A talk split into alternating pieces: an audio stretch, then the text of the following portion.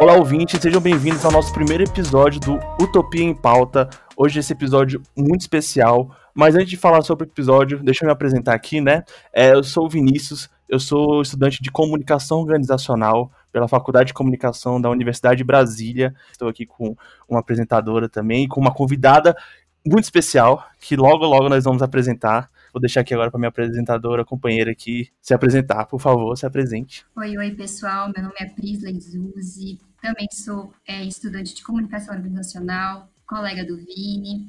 E a gente vai fazer esse podcast baseado na utopia da comunicação. O que, que a gente quer? O que, que a gente espera da comunicação? Vamos tratar sobre diversos assuntos, é, política, violência, legalização, enfim, a gente espera que vocês gostem muito do podcast do conteúdo que vamos trazer. O podcast ele nasceu a partir dessa matéria que nós estamos fazendo chamada Assessoria e Consultoria em Comunicação da do curso de Comore da Faculdade de Comunicação da UNB e a gente está aqui com uma convidada super especial e eu sou super suspeita para falar da Janara. Janara Souza é uma professora maravilhosa.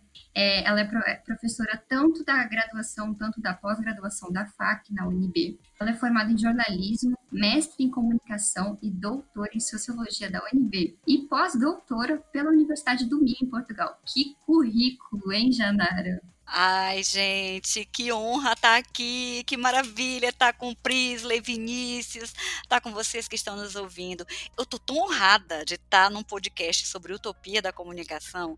Eu estou tão honrada de ter sido considerada a primeira a estar aqui, gente. Vocês não no primeiro episódio. No primeiro episódio. No primeiríssimo. O que, que eu posso dizer? Que os meus alunos são maravilhosos, gente. Que eu só tenho a aprender com vocês e que eu fico feliz se eu tiver levado um pouco de utopia para vocês vocês da comunicação.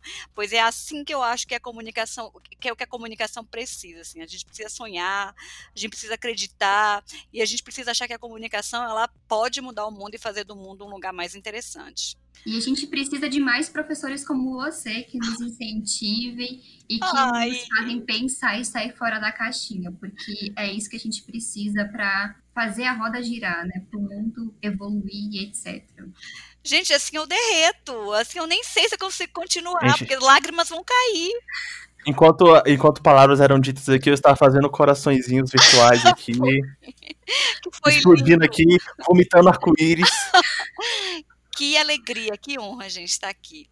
Eu fico super feliz. Eu sou também uma comorgueira, embora não seja formada em comunicação organizacional. Eu sou professora do curso de comunicação organizacional, como vocês colocaram, na faculdade de comunicação e eu sou faquiana, né? Eu estudei na FAC jornalismo, então originalmente eu sou jornalista, como a Pri falou, mas eu também fui fazendo outras coisas. Fiz, eu fiz mestrado na comunicação, onde eu já me interessava em estudar internet, e eu abracei a sociologia para fazer um doutorado sobre internet e terceira idade. E foi assim um momento para mim muito bacana. Assim. Eu gostei muito de sair um pouco da comunicação, ir para a sociologia e fazer o caminho de volta e poder trazer as coisas de volta. Eu simplesmente adorei assim. E realmente eu passei essa história toda tentando entender melhor a internet. E olha que eu eh, me formei em 99, gente, na FAC. Nem existia internet direito. Para de me humilhar, Pri, para de me humilhar. Aí é sacanagem. Não, mas olha, se vocês pensarem, é mais ou menos o que a Priscila está dizendo, ou o que a Priscila está dizendo mesmo, porque observem, a internet ela foi comercializada ali, começou pelos Estados Unidos em 1995. Em 97 eu saio do Piauí, onde eu fazia jornalismo na Universidade Federal do Piauí, e venho para Brasília. E aqui, mais ou menos em 98, eu ganho meu primeiro computador com internet de escada. Sabe aquela barulhinho ruim? Todo mundo lembra? Esse, esse barulhinho aqui, esse barulhinho, eu não. Professora, desculpa, mas eu não cheguei a ver esse, esse barulhinho pessoalmente, mas eu tenho esse barulhinho na mente porque a gente assistia filmes mostrando. Mostrando computadores, esses filmes que eram mais, mais antigos, e tinha esse barulhinho. Então eu, eu tenho esse barulhinho na, na minha cabeça, Gente, eu, vou- eu vou me apropriar de uma expressão que se usa muito agora. Aquele barulhinho me dá gatilho. Dá gatilho, total, assim. Eu lembro da dificuldade que era acessar a internet, mas ao mesmo tempo a maravilha, assim. Nem de longe era a velocidade que a gente tem agora, mas era uma maravilha. E de repente, quando eu vejo aquilo funcionar na minha casa e você bater poder bater papo com pessoas assim de outros países, quebrando fronteiras espaço-temporais. Eu pensei, nossa, eu tenho de estudar muito isso, porque eu tenho certeza que isso fará diferença na minha vida. E, e foi... antes de você começar a falar sobre como você começou a estudar, vamos apresentar o tema do episódio, né? Ai, é mesmo. Ai, é desculpa. Antes, antes a professora, antes de você falar, Pri, eu queria deixar aqui um, uma, uma coisa que que eu falei com a Pri ontem, quando a gente estava criando esse roteiro. É, professora, quando eu peguei a sua matéria, eu não lembro exatamente qual semestre, mas com certeza não foi no, no passado, foi uns foi dois semestres atrás. Pois é, faz tanto tempo, quase que essa pandemia, né, tem esse limbo temporal na nossa vida, que quando começou, quando eu peguei a sua matéria, eu tinha muito na minha cabeça uma, uma coisa de que a internet, ela tava boa do jeito que tava, sabe?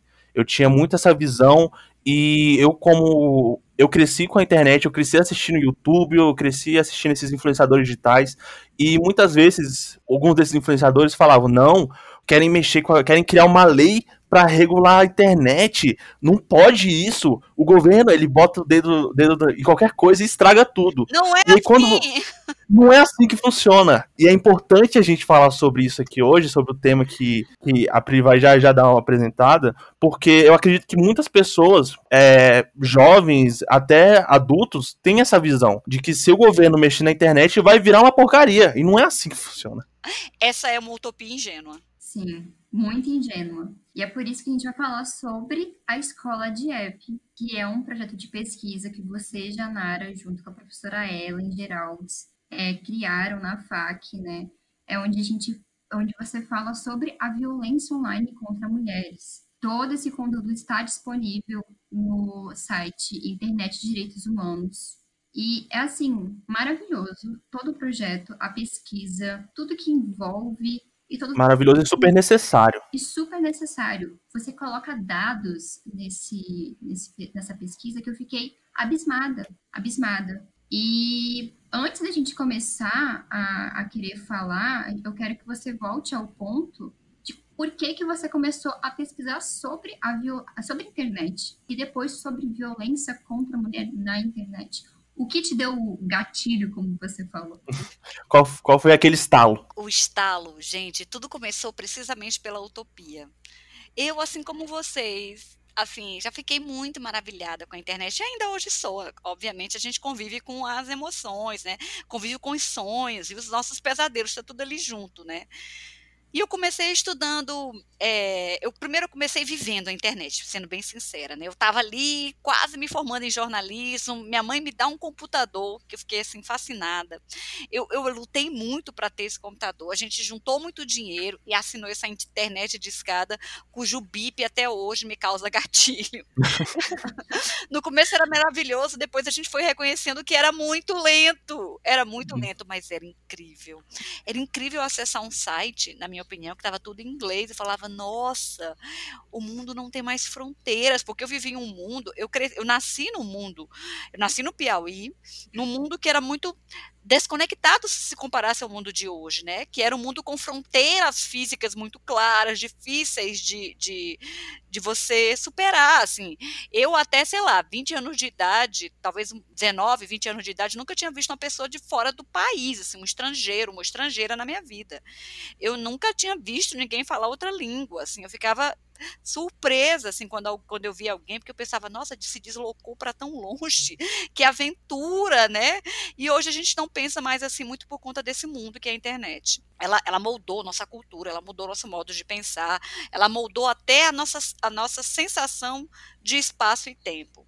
E eu digo isso porque quando eu comecei, quando eu quando eu vi a internet, eu decidi fazer um TCC sobre isso. Falei, ah, eu vou fazer um TCC, eu vou fazer um mestrado, eu vou entender muito disso, vou entender muito de meio de comunicação e vou, sabe, traçar uma carreira por aí.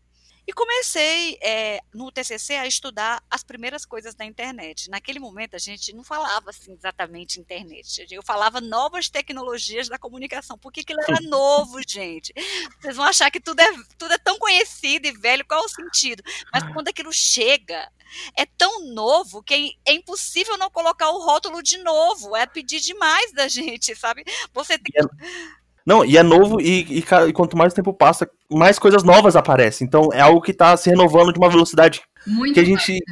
tá até com dificuldade de acompanhar, né, essa, essa mudança. Tanto que é, essa, essa visão que, que você traz nessa, na escola de app, de, de estudar e ver o que as pessoas têm sim direitos dentro da, da internet e, e as pessoas meio que demoraram para se ligar. Opa, a internet não é terra sem lei. Exato, que era o que todo mundo achava.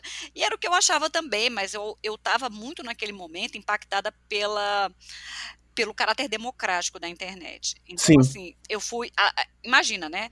Eu tinha. Eu vivia um mundo em que TV, rádio e jornal eram os meios de comunicação, era o mainstream, era o que a gente tinha. E assim, poxa, você chegar a ser uma produtora, um produtor de conteúdo para TV, era uma coisa assim difícil de acontecer, é muito diferente da internet. Então, Sim. é óbvio que a internet ela trouxe a democratização da comunicação em certa parte, né? E é óbvio, naquele momento, o momento do novo, a gente está delirando, assim, né? Sim.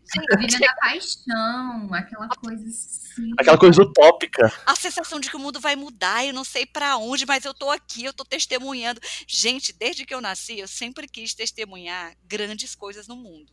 Eu só lamento estar testemunhando a pandemia, não era bem Mas eu queria, eu queria, eu, eu queria muito estar aqui para ver algo muito especial acontecer e contribuir com isso. E para mim a internet, assim, equivaleu à invenção da escrita. Eu fiquei chocada. Chocada com aquele mundo de possibilidades e comecei a estudar como um TCC, me preparando para o mestrado, como as novas tecnologias, né, elas impactam o nosso senso de tempo, de espaço e de linguagem, né? Como isso tudo muda. E como essas, né, como vem essa, essa, essa, essas, eu achava que era um caráter, né, e acho ainda, né, em certa medida, que era um caráter altamente democrático romper com fronteiras que antes eram difíceis do ser humano. O ser humano com a sua limitação física, seu corpo não conseguiria fazer, mas com suas inovações tecnológicas, ele conseguia romper uma barreira espacial e temporal que para a gente sempre foi um obstáculo imenso e aí eu fiquei chocada, eu falei, eu quero estudar sobre isso, eu vou estudar sobre isso. E eu fiz um TCC pensando que eu ia fazer um mestrado, e realmente eu entrei no semestre seguinte no mestrado, e eu me dediquei a estudar no mestrado um autor que trabalha sobre novas tecnologias da comunicação, colocando muito entre aspas, né? E, não, gente, eu vou fazer uma pausa. Hoje todo mundo fala, não fala novo normal, porque as pessoas querem privar a gente de falar novo normal. Olha só, observem, a gente não sabe como vai ser realmente realmente normal. O nome. Não dá para nominá-lo ainda. Não, não deu tempo, então é novo normal. É novo normal. Quando ele acontecer, a gente pensa no nome, a gente batiza a criança, mas por enquanto a gente não sabe. Espera a criança, na, a criança passar por, esse, por esses nove meses, calma. Isso. E ali, gente, quando eu comecei a fazer mestrado em, em 2001, é, tinha pouca coisa escrita ainda sobre a internet, tinha muita coisa escrita sobre essas pessoas que a gente acha que são sabe, apocalípticos integrados. Uns diziam que a internet vai matar a gente, outros diziam que. Primeiro, os que diziam que ia matar a gente é, vai emburrecer, a internet vai acabar com o mundo, com as culturas locais, porque vai ser um processo de globalização e mundialização uhum. que vai massacrar a humanidade. E, por outro lado, tinha aquelas pessoas que eram integradas, que era bem onde eu me localizava, né? Não, a internet é maravilhoso. Vamos abraçar o novo, sabe? Vamos desfrutar, vamos viver sabe? E eu tava ali nessa coisa do de estar tá interessada, e eu pensei, tem pouca coisa escrita, então eu vou mergulhar em teorias que falem sobre isso. Eu fiz um trabalho sobre teoria do meio, que é a teoria que estuda o, o impacto das novas tecnologias de comunicação, né? Por exemplo, para entender o impacto da internet, para tentar dizer um pouco sobre isso, eu fui mergulhei numa literatura sobre o impacto da escrita, do jornal, do rádio, da TV, até chegar aqui. E realmente, se você comparar escrita, gente, quando a escrita começou, a maior parte das pessoas, durante séculos, aliás, durante, durante, durante milênios, continuaram analfabetas. Então, era uma, uma coisa de poucos, era petit comité que sabia ler e escrever. E aí você tem ali, a partir do século XV, com a prensa de Gutenberg, você começa a ter, especialmente a partir do século XVIII, uma explosão, uma explosão de, de, de, de livros, de, de produção literária, que ainda era pouco acessível, gente. Se você pensar, no Brasil, até mais ou menos a década de 60, 40% da população era ou analfabeta ou, ou, ou, ou tinha aquela alfabetização funcional, né? Sim, ia sim. ler, porém não sabia interpretar. Então, assim, era uma coisa para poucos, para privilegiados. Rádio e hum. TV, eles rompem com isso. Mas, assim, a gente ficou refém de grupos de comunicação que controlavam a produção de conteúdo e. e Se controlavam porque eles eram os únicos que sabiam produzir aquele conteúdo de forma que outras pessoas poderiam usufruir, né? Da escrita e, que você está falando. Exatamente. E Vini, eles tinham os recursos econômicos, porque ainda hoje produzir para TV e rádio não é barato, especialmente para TV. É muito caro, não e é, eles e... pegam e fazem a mesma linguagem, então não muda muito, a gente não tem esses o que bater e etc. Não, e a professora falando isso, e acaba vindo estalo, né? O, a escrita tinha demorou muito tempo para que outras pessoas soubessem escrever, enfim. E a internet chega e o que, que ela faz? Mesma Poucas pessoas coisa. podem poucas pessoas podem estar na TV. Bom, agora nós temos o YouTube. Poucas pessoas estão na rádio. Bom, agora nós temos as plataformas de áudio, de streaming, de, de música. não consigo conhecer aquele músico, porque aquele músico que toca bem pra caramba aqui no, no bar aqui perto, não, não tá tocando na rádio, ele é tão bom. Poxa, hoje você bota no YouTube e tá ele lá, né? Então, assim, é, realmente é uma revolução. Professor, então você falou que gostaria de estar presenciando algo grande. Você tá presenciando é. e você é uma das pessoas que viu antes e tá vendo agora o depois, tá vendo o processo do começo, aquele pontapé. Isso é muito legal, porque meu irmão hoje, que, que, tem, que tem 10 anos, ele não sabe o que é a vida sem internet. Exatamente. É outra cabeça, é uma cabeça formada completamente diferente do que. É não touch. Porque vocês nasceram nisso. Sim. Sim. Mas, professor, a gente também tem que lembrar que a internet também é para poucos, em muitos Ainda é. lugares é. do mundo. É. Sim. Ela não é uma coisa acessível para todo mundo. Não. É por questões de sinais, questões de também econômicas e questões também do Estado, às vezes é meio que proibir e etc em muitos lugares do mundo. E eu queria também fazer um abrir um parênteses aqui. Você falou que começou no em 2001. Eu nasci em 2000. Ah! Está falando sobre novas tecnologias em 2001. Eu tinha que maravilha! Ano. a sua nova tecnologia já entrou assim, assim, no berço para mim. Já sabe? entrou, exato, exato. Foi. Nossa.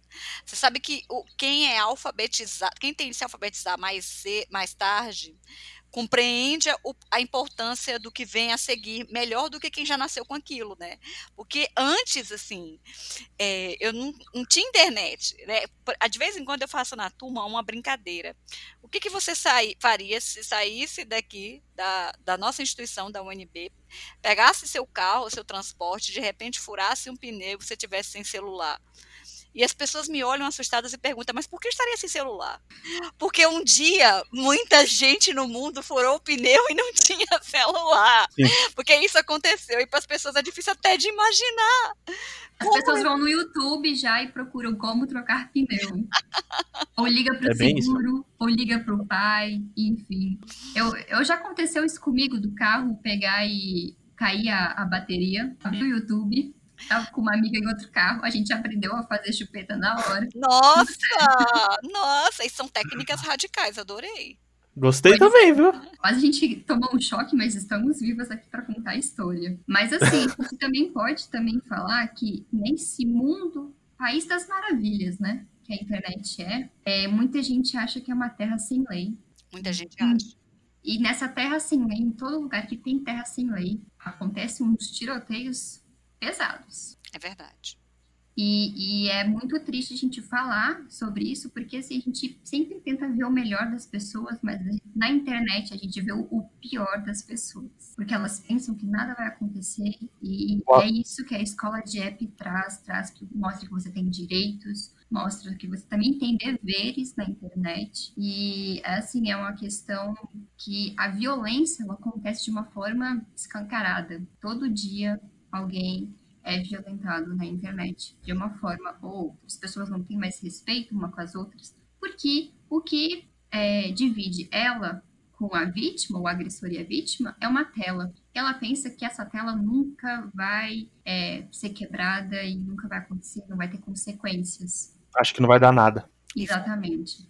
Não, é, é, isso que a Pri falou, é, aqui trazendo já alguns exemplos, eu como a professora já, já me chamou aqui, já, já, já viu de cara. Eu sou geek, sou da galera dos jogos, tô ali no.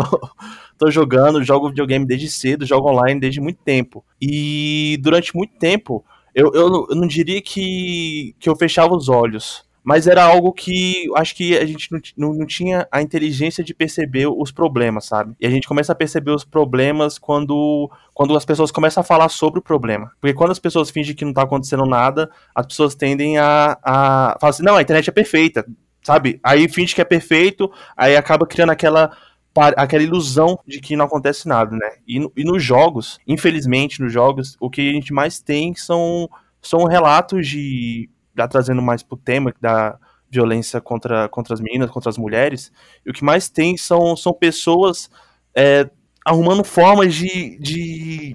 Como é que eu posso falar? Falando como se não existisse outra pessoa do outro lado, sabe? Começa a diminuir a, a outra mulher, começa a faz, fazer comentários que são extremamente ofensivos. E quando eu comecei a jogar, meio que a comunidade ignorava que acontecia isso, as empresas ignoravam que acontecia isso. E só depois que começou a rolar uma discussão, uma discussão social sobre o que. sobre. Gente, tá acontecendo alguma coisa aqui que não tá legal. Foi aí que as empresas tomaram a iniciativa. E aí que chega naquele ponto que a gente começou ali no, no começo, de que não pode ter essa mentalidade de que se o governo coloca a mão é problema, né? Se, se, se teve que chegar ali é porque tá tendo alguma coisa. Mas isso, gente, acontece porque ali, quando a gente volta na comercialização da, da internet, houve uma, uma onda assim, nossa, a internet é fruto da cultura hacker, caráter libertário, a internet está para todos, mas desde o começo aquilo não era verdade, gente. Desde o começo ah, houve um grupo que moldou a internet a seu, a seu favor, de acordo com seus valores, que foi ali o grupo de homens brancos americanos, que eram esses tais hackers, que, por exemplo, tinha essa, essa coisa da liberdade de expressão como como um, um valor, como um direito soberano, e não é verdade, sabe? Então, assim, aquelas pessoas podiam dizer qualquer coisa na internet e falar qualquer coisa. O que elas não disseram é que os outros não. E, que, e o que elas não disseram que o que elas falavam era uma pregação de valores brancos, de valores heteronormativos, de valores da, masculinos e de dominação feminina. O que, ele, o que não era dito era isso. Mas a gente caiu muito nesse conto. E, e, e quando isso, e, e, essa, essa narrativa que foi fortalecida até os anos 2000, foi, enfim, tinha autores, tinha políticos, fazedores de políticas, dizendo: olha, esse é um espaço que sempre foi livre, a gente não tem de regular. E muito por, hum. também o comércio estava ali, desde sempre foi comercializada, e para quem estava ali, para as grandes, grandes empresas de de mídia, de, de, de provedores, sabe, as telecoms, era muito bom não, não ter regulação, gente. E era muito bom manter esse discurso de que se auto... de que é tudo perfeito e que a gente se autorregula na internet, porque ali é, é meio que você que lute, né? Se você conseguir, meio que essa, essa, esse discurso meritocrático, né? Se você conseguir tiver talento, você vai ter seu espaço e vai ter público, você pode falar. Bom, é verdade, qualquer um pode falar na internet que tiver internet, o que já não é qualquer um, né? Exatamente. Porém, para que público? Pois é.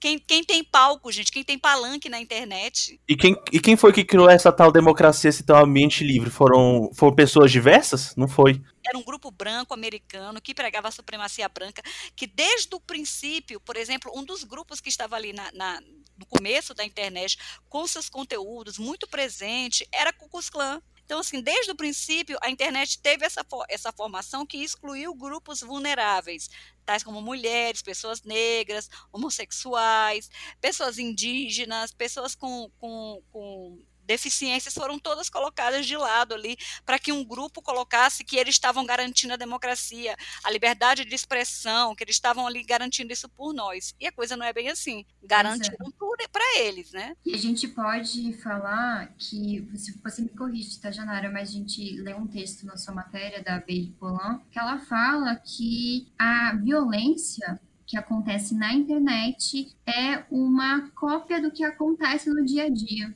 E as pessoas, elas fazem isso na internet hum, assim, com a certeza que nada vai acontecer. E um exemplo que a gente pode citar aqui agora, que está um caso que está fervilhando, é do caso da Mariana Ferrer, onde durante a audiência dela, né, é o advogado pega e humilha ela, fala coisas horríveis. E assim, a pessoa pensa que não vai ter nenhuma consequência. Só que a internet fez que isso fosse ao contrário, fez o caso bombar, fez o caso realmente ganhar é, notoriedade. E o cara, assim, vai ser chamado em alguns órgãos competentes, né, como a CNJ, a OAB, etc. E a gente realmente espera que isso não passe só de um, é, como é que o pessoal fala? É, mili, é, militância online, militância de, de Twitter. De sofá, é.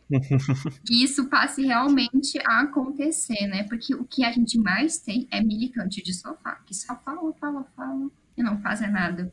E para dizer que, assim, temos números. 130 mulheres cometem suicídio devido ao compartilhamento de imagens. Gente, isso é muito, um número alto. Por 900 ano. casos de crime contra a honra foram vinculados entre 2016 e 2017.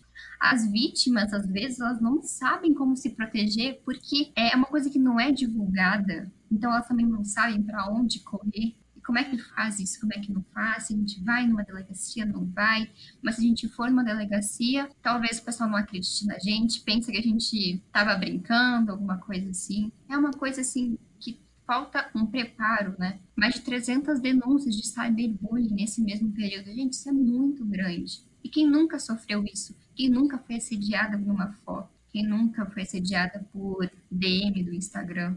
Uma coisa assim que nós mulheres a gente sofre diariamente e a escola de app entra com isso, né? É, durante as nossas pesquisas, a gente começou a pesquisar e achou uma cartilha do governo federal que foi feita em parceria com a escola de app. fiquei super feliz quando vi isso. E a cartilha ela se chama é, é, Enfrentando a Violência Online contra Adolescentes no Contexto da Pandemia do Covid. E, Janara, como é que você se sente com essa missão de transmitir esse conhecimento. Porque, assim, algumas dicas daquela cartilha nem eu mesmo sabia. Que ótimo! E daí eu fiquei, meu Deus do céu, eu preciso começar a fazer algumas coisas aqui. Uma delas é que você fala que ter as redes sociais privadas é, é uma segurança maior. Inclusive, eu perguntei para o Vinícius ontem: seu Instagram é aberto ou fechado? O meu é fechado. O meu é fechado. O meu é aberto. Mas, assim, isso dá uma isso acontece que eu recebo umas mensagens assim, desejadas. É muito chato isso. Olha, gente, eu vou voltar um pouco ali atrás, quando vocês me perguntaram um pouco da história de eu estudando internet. Né? Eu não vou, eu vou fazer isso curto porque também ninguém merece. Mas vou dizer para vocês que a certa altura eu fiz doutorado, mestrado, TCC, mestrado, doutorado sobre internet, e a certa altura eu decidi fazer um pós-doutorado em governança da internet. A essa altura, gente, eu estava sem saber o que pesquisar direito. Né? Eu sempre escrevi sobre gênero e eu, eu, não sabia o que pesquisar na internet que fosse realmente alguma coisa que contribuísse. Eu pensei, eu preciso achar algo na internet para eu falar que supere essa coisa já de internet faz bem, faz mal, a internet isso, aquilo. Não, não quero mais, chega disso, eu quero saber um pouco melhor. E decidi passar fui para Portugal e decidi passar um tempo mergulhada em uma literatura para a internet. E percebi que se tem uma grande coisa que se discute, que pouco se discute, mas que é muito séria, era a questão dos direitos humanos na rede. Ao estudar governança, eu fui entender por que, que existiam é, essa coisa de o mercado está brigando para o Estado não se meter. O Estado, às vezes, é omisso, às vezes quer se, ele quer se meter. A sociedade civil está tentando ajudar nessa regulação desses, dessa, dessa coisa louca, desse caldeirão que é a internet não é fácil. Então eu comecei a entender a agência dos, dos estados, que se estados no mundo, países que se que regulavam a internet faziam o quê, faziam por onde, e comecei a entender que regulação da internet passava muito por garantia de direitos humanos porque era uma coisa, era um elo perdido ali. A questão do debate dos direitos humanos, a garantia da, dos direitos humanos, é uma, há uma quebra bruta na internet. Como você bem colocou, Pri, como o Vinícius tem falado também, realmente direitos humanos, assim, é, direitos humanos, eles estão, eles têm uma a gente tem uma declaração universal de direitos humanos, a gente tem na nossa Constituição garantidos Sim. os direitos humanos, mas como vocês bem colocaram, a gente não vive isso na internet, como se os direitos humanos não se aplicassem ali, porque lá é uma terra sem lei, como vocês colocaram, mas não é assim. E é por isso que o Estado tem de começar a regular. E aí foi, foi ali em Portugal, quando eu comecei a juntar um grupo de pessoas, falei, vamos estudar internet e direitos humanos? Vamos estudar o quê? Vamos pensar no quê? Eu falei, olha, eu sempre estudei gênero, eu estou vendo aqui que as mulheres são as principais vítimas, e a gente começou a conversar. Eu me lembro que a gente já estava estudando muito, eu de lá, equipe daqui, aqui em Brasília, né? E a gente trocando informações, e um dia, assim, eu me lembro que era noite, eu estava jantando no restaurante, e a Luísa, a Luísa Montenegro, que é uma que é uma pesquisadora, é, é, é formada em comunicação organizacional e está terminando o doutorado agora. Ela me fala: é, realmente você tem razão, a gente tem de estudar uma coisa muito bacana e tem de ter uma parte prática, porque a gente estava pensando: olha, estudar é legal, mas só estudar, assim, não, só estudar é legal, desculpa, eu retiro o que eu disse. Só estudar é muito legal, gente, por favor, meus alunos me escutem, só estudar é muito legal, ok? Retiro o que eu disse. Mas a gente queria fazer mais toda a minha pesquisa ela foi marcada por muito estudo teórico e empírico, mas nunca eu fiz uma intervenção. Eu nunca fui lá para o grupo vulnerável e disse, gente, a gente pode fazer isso, isso, isso, para ficar menos vulnerável em algumas situações. E a gente decidiu, olha, escola de app vai ter uma parte prática, a gente vai desenvolver. E eu me lembro que a, que a Luísa falou, e qual o nome que a gente dá para isso? Eu, não sei. E eu me lembro, eu estava jantando, tomando vinho, e cortou a ligação. E nessa que cortou a ligação, eu ouvi Juro, que ela, ela eu, eu ouvi falar a escola de app. E, e ela disse, eu não falei nada, e eu falei, brilhante! É brilhante! Vai É isso! É isso, a gente vai ensinar as meninas, de, vai ensinar o que é, vai falar para elas o que é violência online, vai dizer quando elas são vítimas de violência online, vai falar de dicas de segurança e vai ensinar aplicativo como forma de empoderamento tecnológico, você chegar lá e se empoderar e poder você mesma criar seus espaços na internet. É uma maneira de se sentir mais segura, é uma maneira de entender mais sobre o meio, de desvendar o meio. Aí a gente começou a ler sobre internet e meninas e viu que tinha muito pouca coisa e viu que as meninas eram as principais vítimas na internet. Meninas e mulheres, sem dúvida, mas meninas são demais, porque o, o cyberbullying recai muito sobre elas. Porque sobre elas recai, é, por exemplo, essa coisa de ah, uma mulher ela pode tentar se defender, ela pode entrar na justiça, ela pode pedir indenização. Para uma menina, isso é muito mais complicado. Se já é complicado para uma mulher bancar um processo na justiça por ter sido, por ter tido uma imagem sua é, íntima vazada, imagina para uma menina. Geralmente, ambas passam processos de revitimização, me ajudem. Elas são revi revitimizadas porque elas são expostas, porque as pessoas vão dizer exatamente isso que a, a Pri falou. Ela chega na delegacia e, ah, por favor, Poxa, mas também você pediu, né? Você deixou que o cara tirasse uma foto assim. Então, isso é um processo muito duro. E uma das coisas que a gente trabalha fortemente é a culpa não é sua. Assim.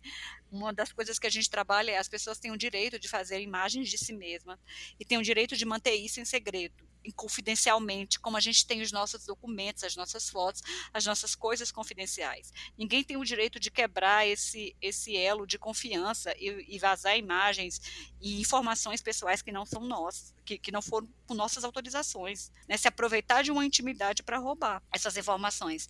Então ali eu tá, era 2017, eu estava em Portugal, a gente voltou, gente, com toda quando eu voltei foi com toda energia. A gente fez o projeto acontecer, de repente rolou o primeiro edital da Fundação de Apoio à Pesquisa aqui do DF. E esse primeiro é o primeiro edital de apoio às mulheres, na verdade. Já tinha vários editais, mas era o primeiro edital de pesquisa sobre mulheres. E a gente de cara ganhou. É, só foram seis, só foram seis projetos escolhidos e a gente ganhou e a gente começou a ir para as escolas do DF e a gente começou a fazer pesquisa, porque o que a gente percebeu é que tem pouco dado sobre a violência online. Os dados que tem são chocantes eu não tenho dúvida, mas são poucos. Então a gente sabia que a gente precisava fazer pesquisa para produzir, trabalhar melhor os conceitos e produzir nossos próprios dados, mas a gente queria estar com as meninas, a gente queria estar ali na sala com elas discutindo, saber da dor delas, queria ouvi-las, queria poder compartilhar esse conteúdo, queria ver se tinha resultado que a gente compartilhava. E isso que é interessante. Conhecer a realidade, né? Sair da academia e levar para a sociedade. Exatamente. De retorno, porque falta muito isso. E quando isso acontece, é de uma forma extremamente rebuscada, difícil de entender. E vocês foram justamente para a ferida, assim, para as escolas, assim, que é o primordial, a educação é primordial. E quando uma pessoa é educada, sabe que aquilo ali não pode acontecer, ela já está, assim, anos luz à nossa frente. E quando ela perceber os sintomas, vê os sinais, ela já vai dizer: opa, isso não pode estar acontecendo, sabe? Então a gente realmente, isso é muito importante, levar para as escolas. E, e falar e mostrar que aquilo que está acontecendo dá informação, né? Aquilo que acontece que não é normal. Exato. Mostrar que tem direitos, falar que ó, você tem direito sobre isso, você não, não é terra sem lei. E é isso, a gente chegava e dava para as meninas um nome, é exatamente isso que vocês falaram, Pri Vini, a gente dava um nome para uma coisa que já estava acontecendo. E que era meio que, é, olha, poxa, mas você é boba, não, a, a, é, não consegue suportar um cyberbullying? O problema está em você como assim o problema está na vítima?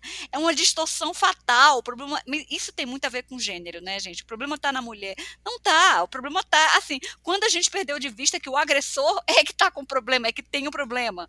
É o, o agressor é que é, o, é que é a pessoa que tem, sabe, que está com o problema. As pessoas elas estão assim com uma mente distorcida, sabe? Porque eu acho que, não sei, tem girino na cabeça delas quando elas pensam nisso. É. Não tem outra explicação, assim é, nesse caso da Mariana Ferrer, ela foi tratada de uma forma assim extremamente horrorosa. Ela falou, ela, numa fala, ela fala, e, nem assassinos são tratados do jeito que eu estou não. E, e você falando de, de, esse caso, ele se torna ele é absurdo. Ele se torna ainda mais absurdo quando o juiz pega fotos que não tem nada a ver com o caso, que estão na internet, fala assim: você tá aqui, ó, a culpa, a é culpa é sua.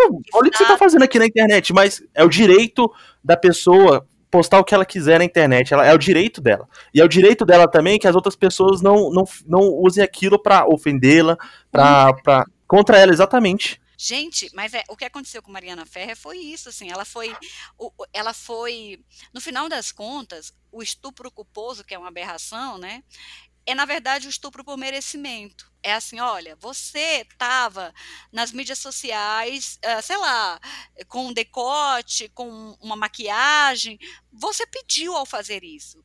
É a mesma história da mulher que sai com shortinho, tá com shortinho, tá pedindo. Então, assim, há, há inúmeras maneiras de dizer para a vítima que ela é a culpada.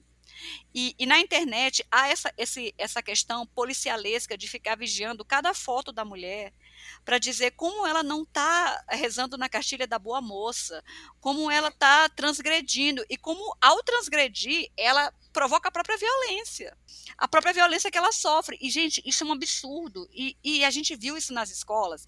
Olha, só para só contar aqui o que a, só para ilustrar o que a Pri comentou, quando a gente foi para as escolas, assim, no, a gente juntou de cara uma equipe de 10 pessoas maravilhosas, como o Gerson Chadivale, a Luísa, que eu já falei, a Natália Telle, Joquebege, a Larissa Magalhães, é, a Larissa Gonçalves, que era o pessoal ali do Comorg que estava entre doutorado e graduação. E assim, eu me lembro que a, a equipe deu me, me, deixou tão nervosa. Você não sabe falar para ensino médio, você vai ver, porque a gente tinha escolas de ensino médio. Você vai ver que quando eu comecei a falar, eu tremia. Você vai ter de ser super informal, porque você só sabe falar para academia. Gente, eu tremia tanto. Eu antes do podcast tremendo.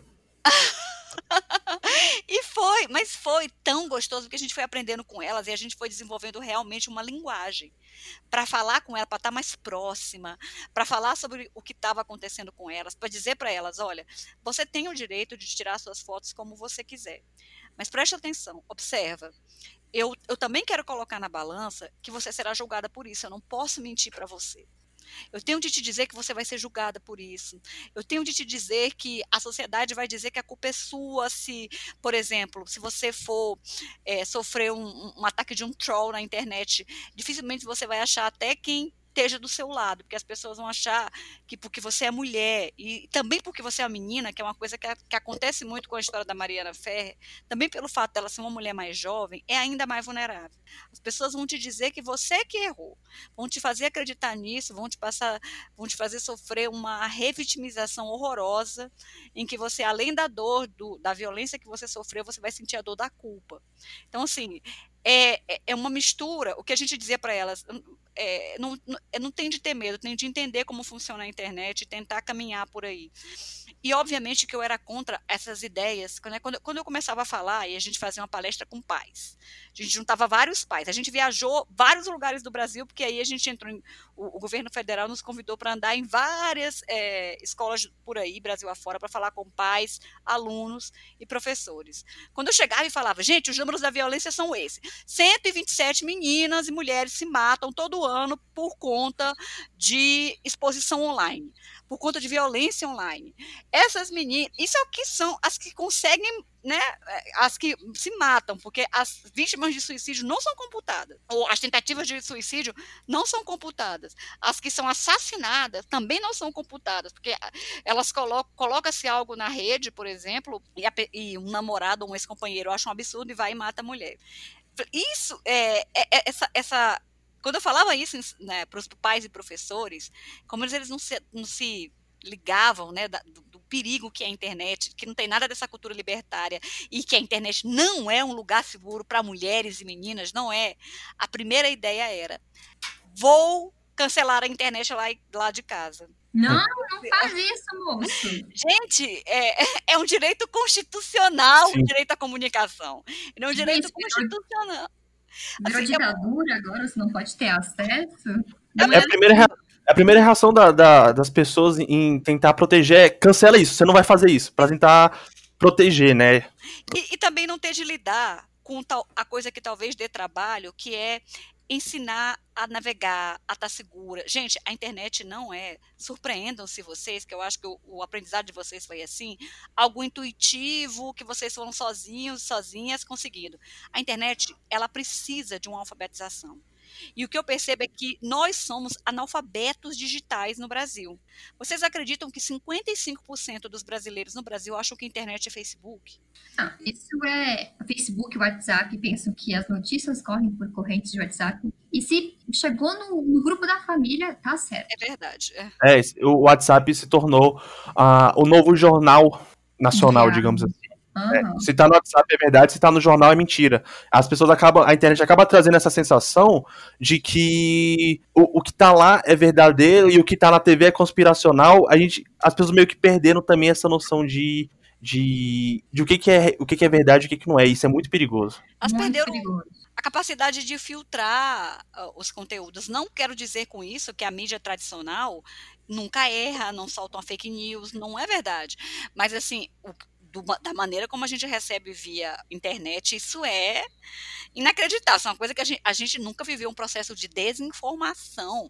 Aliás, eu nunca ouvi falar em desinformação até 10 anos atrás. Pois é, então você está vivendo agora um grande momento. Você estava querendo viver um grande momento, já está vivendo. Pior que seja. Deixa eu perguntar, o que que você espera da escola de app para esse futuro, assim, tipo, utopicamente, o que você deseja para a internet? Com a escola de app. É, vamos ajudar, vamos ajudar a professora. Vamos lá, daqui a, a dois anos, a escola de app tá lá, tá conseguindo desenvolver o projeto, tá conseguindo informar cada vez mais meninas.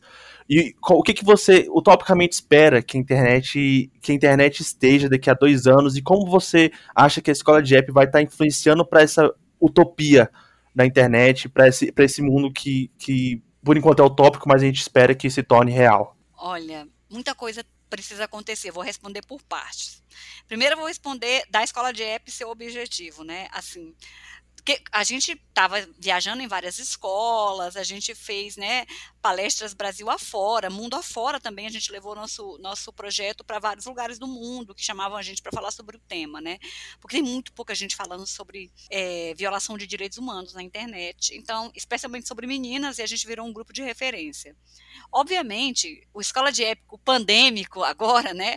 Nesse, nesse meio da pandemia, né? Um cenário novo. Esse, é, assim, pan, nesse sentido, né, durante a pandemia, obviamente, a gente cancelou, né, é, todas as viagens e idas à escola, até porque calendários escolares foram suspensos ou foram, enfim, alterados, porque não há mais encontros presenciais e porque a escola de EP não estava preparada para ser para uma pandemia, como nenhum de nós, né? E não estava preparada também para ter um conteúdo online para oferecer um conteúdo online tão bacana como a gente levava nesse conteúdo quando a gente ia presencialmente, né? Então, assim, nesse momento, a gente está no que a gente chama Escola de App 2.0. A gente está montando o primeiro curso para colocar online, curso, oficina, enfim. É, é o nome não importa, mas o primeiro material para pôr online, a gente vai trabalhar com um material versão professores, versão estudantes professores e professoras. Nossa, estamos dando um furo aqui, um, um furo de total. Notícia. Eu nunca comentei Nossa. com ninguém, só com a equipe. Eu tô, eu tô muito feliz de ouvir isso, sabe? Tipo, a gente, a pandemia, ela claro, obviamente trouxe grande dificuldade para o mundo, para a população, para todos nós. Mas acaba que a gente tem, acaba tendo que se reinventar. E agora com essa escola de app 2.0, quem sabe ela possa atingir ainda mais pessoas. E olha, Vini e Pri, realmente era uma coisa que já estava gritando para a gente que a gente precisava fazer a, escola de app numa versão mais, é, numa versão online, porque a agenda de viagem estava ficando muito pesada para a gente. Aí assim, a gente sentia que a gente alcançava pouco, fazia, chegava numa cidade e ia em cinco escolas, já era exaustivo para a gente passar três dias indo em cinco escolas, sabe? É, imagina se a gente pegasse mais escolas, né? Então, a gente achava que uma versão online mereceria. A gente não sabia que a gente ia ter de fazer, pensar agora tudo online por enquanto, pelo menos, né? A gente não imaginava isso, mas a gente já sabia que a gente tinha de se desdobrar, que a gente tinha de, sabe, fazer um conteúdo que fosse entregue de outra maneira, um debate que fosse entregue de outra maneira. É o que a gente pensou, né, nesse momento de pandemia, a gente vai lançar o nosso curso no ano que vem, ele já está desenhado, né, já está aprovado na UNB, então a gente vai fazer isso no ano que vem. E o que, que a gente pensa, né, cenário pós-pandêmico? A gente pensa, será que existe um cenário pós-pandêmico? Isso é uma coisa que eu penso, né? Será que vai acabar a pandemia? Ai, meu Deus, tenho dúvidas. Eu tô nessa também. Quando a vacina sai, gente, meu Deus. Cenário pós-pandêmico, eu adoraria voltar a ter alguma coisa de presencial, assim, sabe? Eu realmente gostaria, porque a gente leva uma energia imensa e a gente recebe isso também das meninas. O fato da gente estar tá lá, cara a cara, se expondo, é, se dispondo a ouvir, sabe? Falando da gente, ouvindo delas, é uma troca imensa, assim. A gente aprendeu muito. O que a gente sabia sobre violência na internet, quando a gente começou, sem falar com as meninas, só lendo, era uma coisa. Falar com as meninas é um conteúdo assim, coisas que eu não imaginava, né? Como por exemplo a internet e, e, a e o cyberbullying sendo motivos de automutilações. É, é óbvio que você já tinha ouvido falar isso, mas você vê a quantidade, você vê a recorrência, você vê a, o sofrimento de quem está passando por isso, que recorrentemente se automutila, passa o ensino médio inteiro se mutilando por conta de cyberbullying, por conta de bullying, é um sofrimento e um sofrimento calado, um, um, sofrimento preso na garganta. E ali com a gente elas tinham condições de falar, sabe? E assim, óbvio que eu tenho essa esperança da gente voltar. Né? E eu e eu, o que, que eu acredito assim para a internet? O que que eu o que, que eu acho que sabe que a gente merecia? Eu acho que a gente tem a gente conquistou regulações importantes, né? Dispositivos legais importantes, seja ele o Marco Civil que vai falar que qualquer conteúdo, né, que a mulher Perfeito. que a mulher não não tem autorizado que esteja na internet, o provedor tem de retirar, senão vai ser culpabilizado junto com o, a pessoa que postou o material. A gente tem essa retirada imediata de conteúdo. A gente vai ter a, a, Lola, a, a lei Lola Aronovic, Aronovic que vai dizer que misoginia na rede é crime e não era. Isso é, é de 2018, não era considerado crime falar mal de mulher. Falar mal assim, mulher tem de morrer, mulher é burra, mulher. Isso não era crime. Você podia. Porque isso incita um discurso de ódio muito grande, né? Isso Sim. E, e mais, assim, faz com que a internet ela deve ser um bem, ela deve ser um bem nosso, um, um bem coletivo. Na medida em que a gente povoa a internet com fake news, com o discurso de ódio, persegue grupos, marginaliza grupos vulneráveis, a gente esse bem-estar, esse bem que é nosso, que tem que servir para o bem-estar coletivo, ele é um cenário poluído, dilapidado assim, onde eu podia estar desfrutando meu direito de ir vir, de estar vivendo, estar produzindo, estar contribuindo, eu tenho medo. Sim. Eu tenho muito medo da internet. Eu tenho muito medo da internet. A gente pode pegar e pensar nisso como uma lavoura. Você está cuidando ali do milho, por exemplo, bonitinho. E começa a vir aquela erva daninha, que são esses Isso. hackers. Exato. Mata a sua lavoura. Aquelas. Porque assim, né? Notícia boa não, não, não rende. É notícia ruim que o povo gosta. Sim, no, no, na série do Dilema das Redes, que eu acho que a professora com certeza já ouviu, eles falam que na rede social, se eu não me engano, é no Twitter, uma fake news se dissemina seis vezes mais rápido do que uma, do que uma notícia verdadeira. Então, como é que você vai competir, competir com uma notícia falsa, sabe? Como. É muito difícil. Estão aprendendo. Estão aprendendo. E a internet evoluiu muito com essas leis que, que foram criadas, a lei da Lola, da Carolina Dickman. A, da... A, assim, é uma, a, a Carolina Dickman, a gente até pode citar que, por exemplo, ela conseguiu essa visibilidade toda porque ela era uma atriz famosa, ela tem dinheiro, ela teve recursos para ir contra o agressor dela, né? E ficou um caso tão famoso que criaram essa lei. Mas e quem não tem? Como a gente comentou ali. É exato, gente. Sim, eu acho que assim a gente tem dispositivos legais interessantes, como esse da Carolina Dickman, se bem que, surpreendentemente, a, a, isso aconteceu com a Carolina Dickman em 2012, para vocês verem como a coisa, né?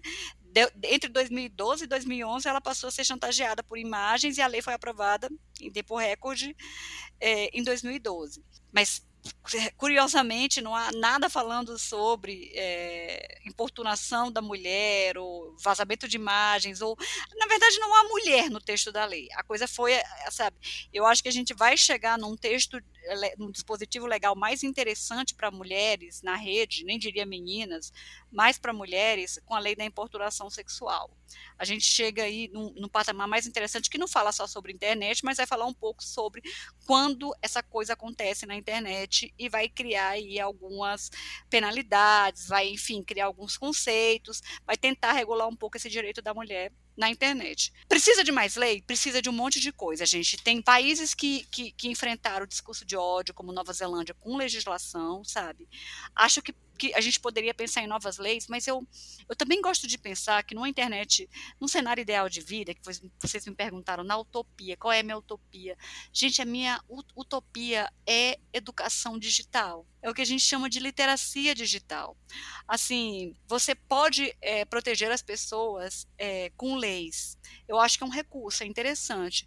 Porém, realmente, se lei, se lei é, impedisse que, que agressores agissem não tinha mais agressão em lugar nenhum do mundo, correto? A gente precisa que a cultura seja mudada. A cultura mudada por lei é, mas a cultura é mudada radicalmente pela educação em comunicação, gente.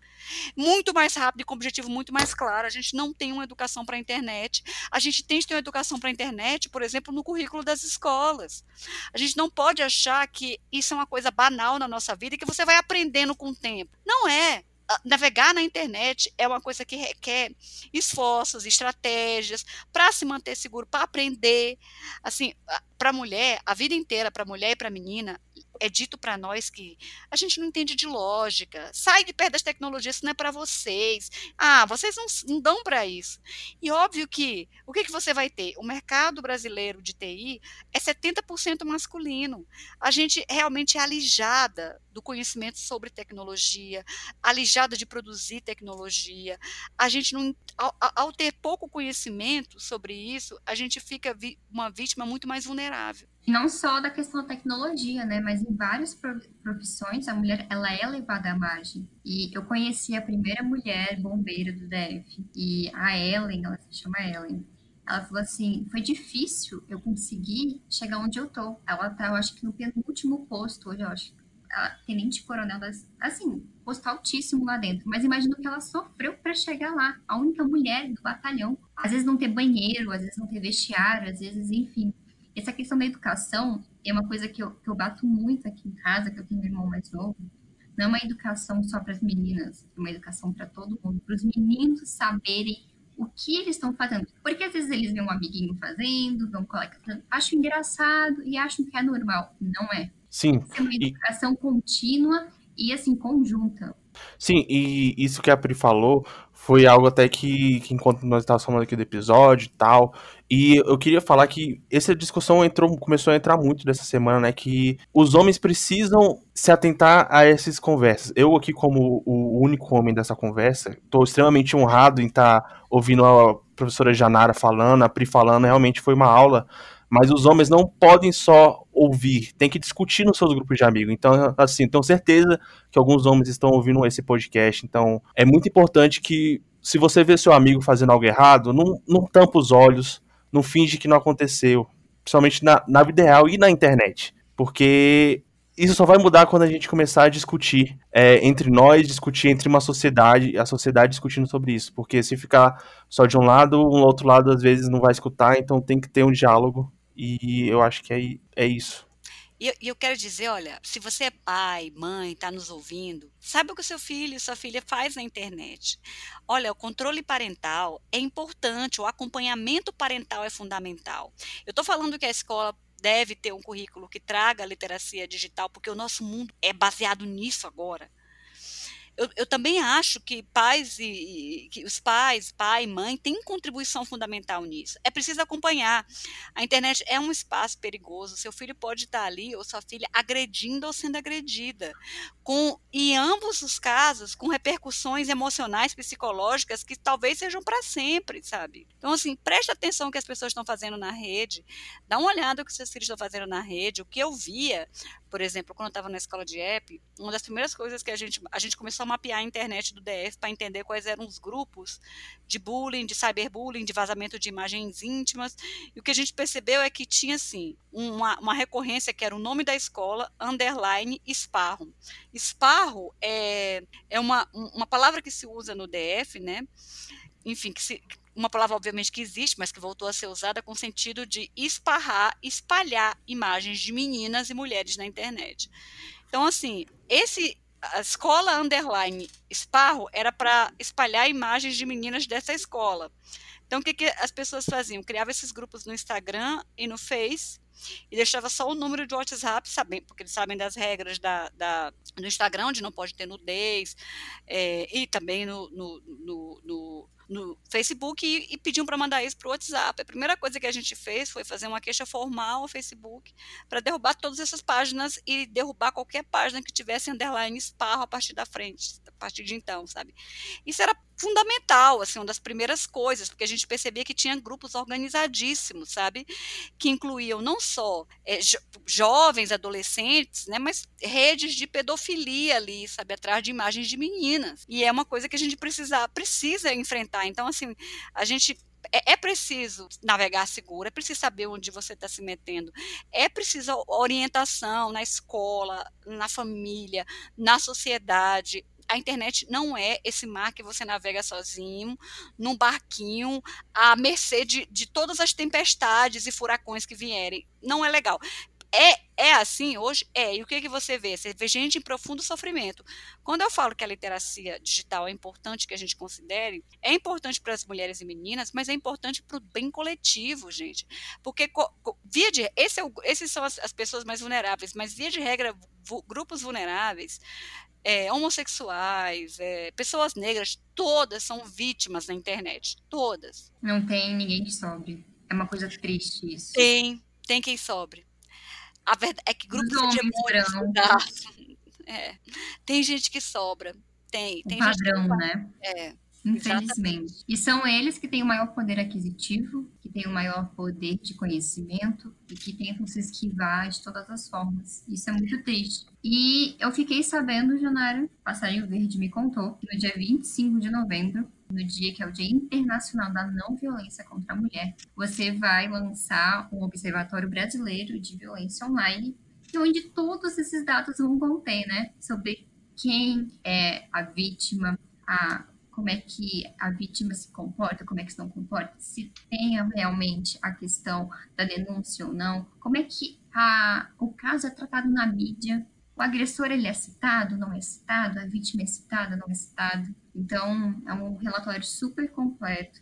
E eu queria que você fizesse seu, sua propaganda aí. O meu merchan, tá valendo um merchan.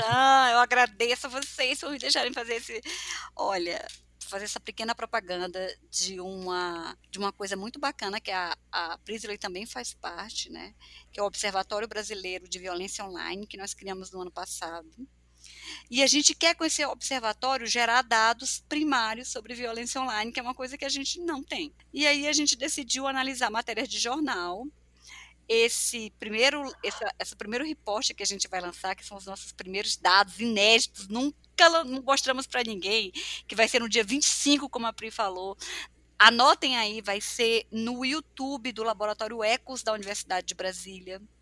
Então, assim, a gente vai mostrar esses dados inéditos e vai falar um pouco dessa metodologia que a gente utilizou. A gente analisou matérias de jornais, foram mais de 3 mil matérias em 12 anos, desde 2007 até hoje, até o ano passado, e a gente traz um pouco dessa realidade de quem é a vítima, quem é o agressor, se gerou denúncia, quais foram as consequências. Olha, eu vou falar uma coisa, eu vou liberar só um dado, só para deixar um gostinho, só para deixar assim, uma vontadinha de ver a nossa, a nossa live, que vai ser bacana. Olha, gente, vou dizer uma coisa para vocês. A gente constatou com esse observatório, na, na, na, análise extensa que a gente fez de matérias publicadas nos últimos 12 anos, a gente constatou que 70%, 75% das vítimas são meninas e mulheres. 75%, anotem bem, e 85% dos agressores são homens mais velho. Eita, eu disse que ia dar uma, uma coisinha, eu dei duas, gente.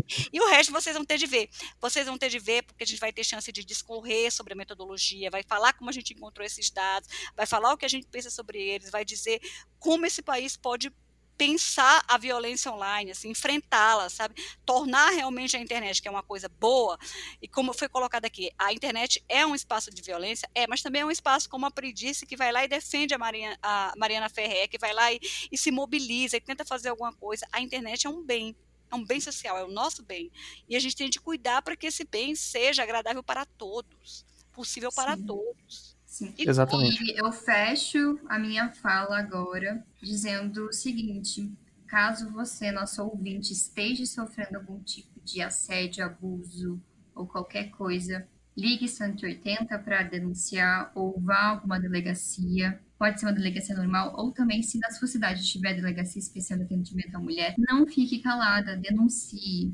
Nós temos é, meios de denunciar, eu sei que não é só denunciar, porque nós temos um sistema judiciário ainda muito falho, nós temos ainda várias questões, mas denunciar também é muito importante. E Janara, eu te agradeço demais por você ter aceito o nosso convite e por você tá, ter dado essa aula maravilhosa, assim, que a gente aprende Uma aula. toda vez que a gente fala com você, a gente, eu, eu me sinto assim com QI, assim, altíssimo. Exatamente. É super inteligente. Eu falo assim, eu sei sobre violência contra a mulher, pergunte-me. Eu sei, a, a Janara me ensinou.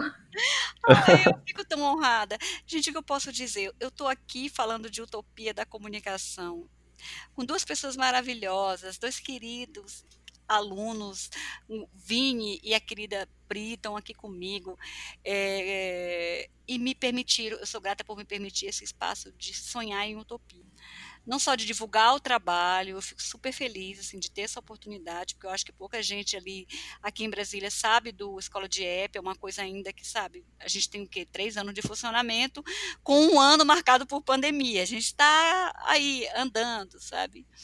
E eu sou super grata por estar aqui para divulgar, mas eu sou super grata por estar aqui com vocês para sonhar com a utopia da comunicação, gente. Isso para mim é, é impagável. A gente que agradece demais, assim, não tem como pra gente também é expressar nosso sentimento. É, eu só diria que eu tô extremamente honrado com esse episódio, que foi realmente, que nem a Pri foi uma aula e simplesmente perfeito. Eu agradeço muito a presença da Janara. Pri, obrigado por estar aqui comigo nesse episódio, nesse primeiro episódio. Esse episódio vai ficar por aqui. Um abraço, gente. Confiram os próximos episódios. Até mais.